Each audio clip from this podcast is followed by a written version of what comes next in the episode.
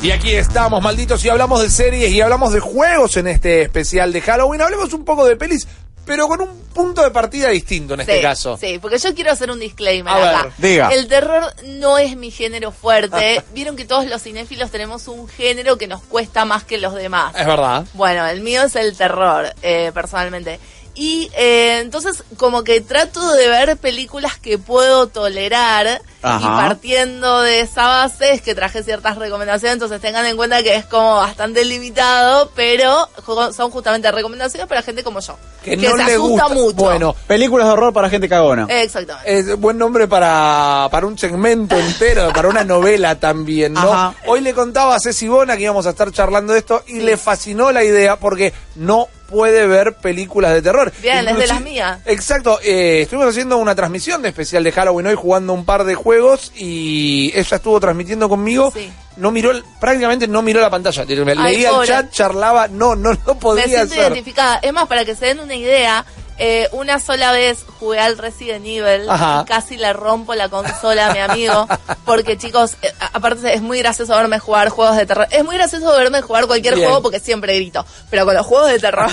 Peor. Peor. Y, tipo, también tiraba el cable, tiraba el joystick a la mierda. No, no, no. Bueno, eso desastre. habla de una, de una experiencia comprometida también, No, me no, parece. sí, sí, totalmente. Yo me, me es que sos comprometo el mejor público posible para Yo el género. creo que sí. Yo soy la Scream Queen en el, en el cine. O sea, mi grito ahí en medio de la película es lo que está buscando el director, claramente.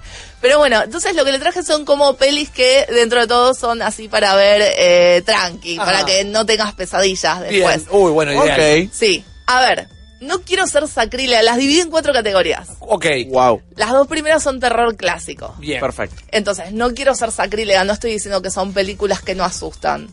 Entiendo, entiendo. Pero son películas que les pasó el tiempo y si bien son clásicos justamente porque envejecieron perfectamente, tienen una historia universal y todo, creo que son cosas que ya vimos tantas veces, o sea, ya está tan repetido como la escena, el jumpscare, que ya sabes Claro. dónde viene, que ya tenés mínimamente una idea de, de lo que es la película, aunque nunca la hayas visto, que por eso son mirables para gente como yo. Ok. ¿Entendés? Son dos películas de los 70. Bien. Una es Carrie, Sí. que es la Sí. Ideal, clásico de clásicos. Sí, la primera adaptación, la a- sí, la primera adaptación de la primera novela de Stephen King. Correcto. Una novela que casi termina en la basura, Hmm. que no hubiéramos tenido a este gran autor, no se sabían, pero cuenta la leyenda, es más, está confirmado. El tipo tiró el borrador, lo abolló, lo tiró a la basura, lo rescató la mujer, Tabita, le mandamos un beso, y le preguntó, che, esto está buenísimo, ¿qué haces Claro. que no lo está publicando? Y nos salvó a todos, nos dio ese Qué locura que tu se- primera novela sea Carrie. Mal. Sí. mal. Qué locura. es, es como que ya partiendo de esa base, viste, ya sabes lo que puedes esperar. Y Claro. bueno, efectivamente pasó. Eh, yo creo que mm, Carrie es un terror muy mirable a esta altura del partido. De hecho, se hizo una remake hace poco. Que con- no estaba para nada mal. No estaba No la mal. vi. Yo fui, la En fui a ver realidad al tiene como cine. tres remakes. Carrie. Sí, o- en realidad hay una Carrie 2, Mala como pegarla a tu vieja. que Sí. es una, sí, de esas que daban en Cine Canal. Sí, no, no, sí. horrible. Que es como, bueno, la, la secuela 20, 30 años después. Era la hija de Carlos. La hija, sí. ¿Para qué? Sí, o sea, sí. no, no Al le va- nivel de la hija, del hijo de Chucky también, más o menos. Ah, ese, ese estilo, más o menos. Este, la remake no estuvo nada mal, tal cual como decís, con Chloe Grace Moretz como protagonista. Y la- Julianne Moore. y Como la madre. Moore, tenés razón. Claro. ¿cómo, ¿cómo va a estar mal con Julia Moore? Claro. Ahí partiendo de la base ya está. Bueno, eh, y la otra película que les traje es El Exorcista, clásico de clásicos, genial. también de los 70. Pero digo, no es que no te asuste, a ver, te, te sigue asustando, sigue funcionando todo el tema del exorcista. La cuestión es que esto que les decía al principio, ya lo vimos tantas veces que ya estamos preparados para verla. La Por tenés más que digerida. la tenés digerida, esa es la palabra, sí. Sí, tal ya cual. viste tantas referencias al exorcista que Aunque más no o las menos has la visto, ves sí. venir. Tal cual. Ahí entran en juego los Simpsons. Bueno, claro, lo que decíamos hoy más temprano. Claro. Exactamente. Bueno, después tengo este género que a mí particularmente me encanta, que me resulta eh, más fácil de, de ver las películas de terror, que es comedia de terror. Ok. Para mí es el maridaje perfecto. eh, lo hablamos con Lucas en un Malditas Movies. Eh, es la comedia que te alivia el momento de tensión. Claro. Entonces siento que van perfectamente unidos estos dos géneros. Y traje dos eh, ejemplos de dos décadas distintas que son Bien. dos películas que me encantaron. Una es El Día de la Bestia de Alex de la Sí, Iglesia. peliculón. Peliculón. De lo Eh, mejor de la iglesia. Sí, sí, sin Esa, la comunidad, y no sé cuál más podría. A mí me gusta, uy, no me va a salir el nombre ahora, la de las brujas, las brujas de, de, Sa- de Sagarramundi. Sagarramundi, exactamente. A mí me gustan las brujas de Sagarramundi. Sí, pero para mí este es top one. No, no, el día de la ok, bestia, la sí, a bestia. pleno, totalmente. Crimen perfecto. Crimen perfecto. Bueno, Bueno, también. sí, es verdad, es Divertido, verdad, es verdad. divertido. Bueno, Bueno, tiene, competencia, Iglesia, tiene claro. competencia. Eh, bueno, la cuestión es que sí, es un, un cura que trata de evitar a toda costa el nacimiento del anticristo y para esto no existen métodos que estén off limits. Claro. Eh, entonces se generan muchas muchas situaciones muy desopilantes, muy divertidas. eh, y creo que también este tipo de humor por ahí nos pega más cerca, eh, de alguna forma, el, el humor eh, latino, si se quiere. Claro. Eh, y la otra es Get Out, Huye, de Jordan Peele. Revelación total como, como director de terror, el tipo venía de romperla en la comedia. Y creo que un poco le molestó que todos nos tomemos como que es una comedia de terror. Él como fue Y varias veces sí. es una película de terror. Y bueno, después con, con As reivindicó esto. Sí. Eh, pero Que creo que As, perdona, Sí. eh, pero todavía tiene un poquito más de comedia. Sí. eh, de terror. Tiene más momentos, tiene Sí, más personajes eh, que, que rompen la tensión con momentos cómicos.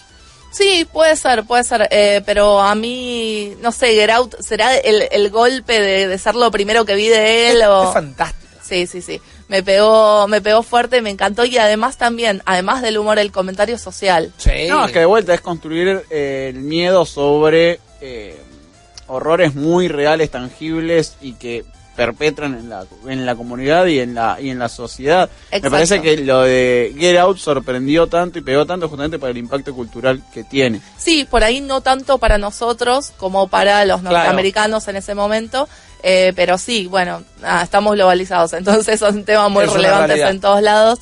Eh, y a mí también me suelen dar más miedo ese tipo de monstruos, entre comillas, Claro. la realidad. Eh, la otra es películas con comentarios meta, películas de terror con comentarios meta, como Scream. Sí. Creo que es el ejemplo perfecto eh, de, bueno, película que analiza el slasher, que encima es un maestro del género como Wes Craven, Exacto. director de Las Pesadillas. Y, eh, nada, la película me parece que envejeció, es muy divertida. Es divertida, yo creo que esa es la palabra. Es como, no me acuerdo qué director fue que dijo que una buena película de terror tenía que ser como una montaña rusa. No sé si no fue Totoro, ¿eh? Ok, bien. Y, y a mí me genera Vamos esa- que Totoro haya quedado como Totoro. Sí, ya está. Acá en Malditos Nerds es, es Totoro. Totoro. Y a mí me genera esa sensación, Scream. Y yo creo que la primera, la, la secuela Sí. tal vez no tanto, por más que la 2 para La mí dos está, está bien, buena, la sí, 3 banco. ya se empieza a degenerar. La primera, no sé con cuánto la recuerda la gente hoy y no sé cuánto las generaciones nuevas la han visto, pero para mí entra en clásicos del terror. Para mí Sí. está más pegada a lo que entendemos por clásicos del terror de los 80 que a esta cosa ya más dibujada del el terror del 2000 como Sí. los eh, Leyenda Urbana y sé lo que hicieron el verano pasado y todo eso. Para mí Scream todavía se mantiene como una obra de un maestro del terror. Para mí es esa, ser. esa bisagra. Sí, es la Son bisagra, tal cual. que proponen Porque siento que podría inicio, en otro camino. ambas categorías. Total. tal cual. tal Pero cual. sí es un clásico en el sentido de, bueno, como vos dijiste, es eh, una el creador y dos que eh, está referenciada en todos lados ya. Claro. Otra película que empieza su monstruo a ser más popular por una parodia también Sí. en, cierta generación con Claro. las Scary Movie. No lo había pensado, Seguro, es cierto, es cierto. seguro que se consumió más Scary Movie que la propia Scream. Mira, no lo había pensado, pero tenés razón, sí. Porque es esas, esas películas que eran de culto y una nueva generación descubre a través de otra película de Claro, culto. claro, Sí. claro, claro. Es cierto, muy buena observación. Y la otra es Cabin in the Woods, Ah, que eh, maravillosa. Buenísima. la cabaña del terror, que es lo que la trama de esta clásica que vos tirabas hace un rato de adolescentes cachondos que se van a una cabina en medio del bosque. Bueno, es exactamente esto. Eh, se va a esta cabaña y tiene una vuelta de tuerca alucinante. Creo no que sé- Get Out y Cabin in the Woods tienen una algo muy parecido que es que son pelis que se van revelando minutito a Sí. minutito. No te podés adelantar a la trama. No hay la primera vez que la ves no hay manera de que te adelantes a la trama. No, tal cual. Y la segunda vez es una experiencia distinta. Sí, completamente. Y además creo que en Latinoamérica nos pega de otra manera porque realmente tenemos cada un mes, cada tres semanas, una película que tiene o cabaña, o cabina, o Claro. terror en su título. Entonces, es un comentario y una vuelta de tuerca sobre todas estas películas que decís por qué todas se llaman igual, cuál es cada una. Y Es comparten cierto. un actor. Get Out y Cabin in the Woods comparten, en Get Out es el, el padre de la familia, Sí. Ajá. que en Cabin in the Woods es uno de los operarios de... Ah, mira, sí, no me acordaba. El papá de Jake Peralta. Exa- el papá de Jack Peralta. Mirá cómo Porque todo tiene que ver con todo. todo, Sí, señor. todo vuelve a Brooklyn Nine-Nine siempre, me encanta. Eh, pero también, o sea, me gusta mucho este género porque es como un poco eh, de, de comentario meta, ¿no? Como descomponer el terror y sacarle, al analizarlos como que le sacas un poco, ¿no? Esa parte de miedo, lo empezás a razonar y ya no te asusta tanto. Claro. Entonces, eh, tan- tanto el humor con el terror como este tipo de, de comentarios sobre el género me gusta mucho y me ayuda a procesarlo. Sí, y no hay tantas pelis de este última, No. de esta última recorte, Yo pensé digamos, que, con preferís. Cabin on the Woods iban a salir estos Yo también, copycats sí. de... ¿Qué pasó con Scream? Claro. Eh, ¿Era de J.J. Abrams, eh, Cabin in the Woods? ¿De la productora al menos? Era, Sí, era de Bad Robot. Venía de ese lado, sí. Sí, sí, sí, sí. Inclusive mucho tiempo esperé una segunda parte, que no es necesaria, sobre todo Pero- por cómo termina la peli. sí. Pero bueno, digamos Sí, que me claro. imaginé. Porque ¿sabes con cuál la comparo? Que no tiene nada que ver, pero cuando en un momento yo la veo con un amigo y me dice, tenés que ver esta película, la vimos... No había llegado al cine. Acá llegó un par de años después al cine, pero llegó al llegó cine. al cine. Llegó, Y la- ¿Por qué? Porque se llama La Cabaña del Terror. Claro, Claro. exactamente. Más en esta mandarla a Argentina. Claro. La vimos con subtítulos en coreano, de una manera medio non sancta. eh, también ahí el videoclub de la calle Torrent en Villa Urquiza. Y él ya la había visto y creo que me miró a mí durante toda la película viendo cómo yo reaccionaba. Y yo le iba tirando qué me parecía que podía llegar a ser la película. Y en un momento estaba convencido que podía llegar a ser una versión moderna del cubo. Ah. Digo, Claro. acá están en alguna clase de cárcel psicológica virtual. Eh, lo manejaba muy bien eso. Sí. Pero es un pibe, Drew Goddard, el director Sí. de, de Cabin in the Woods, que después también fue muy selectivo con sus proyectos. Sí. ¿No estuvo en Man of Steel, Drew Goddard? Como, como director sí estuvo involucrado como guionista. Como guionista, realidad. claro, porque es de Snyder, Eh, pero como director solo lo podés encontrar en películas con Bad Times at El Royal, una película que se estrenó este año. Sí. Eh, y que nunca llegó al cine también, lo no. mismo. Llegó una semana acá. Sí. a Argentina, Ah, Argentina, mira, sí. se No lo el. Sí, sí, sí. Eh, la verdad es Porque que era como la gran queja de todos, no pude ver eh, Bad Times Claro. at the Royal. ¿Y sabes dónde estuvo también en Daredevil?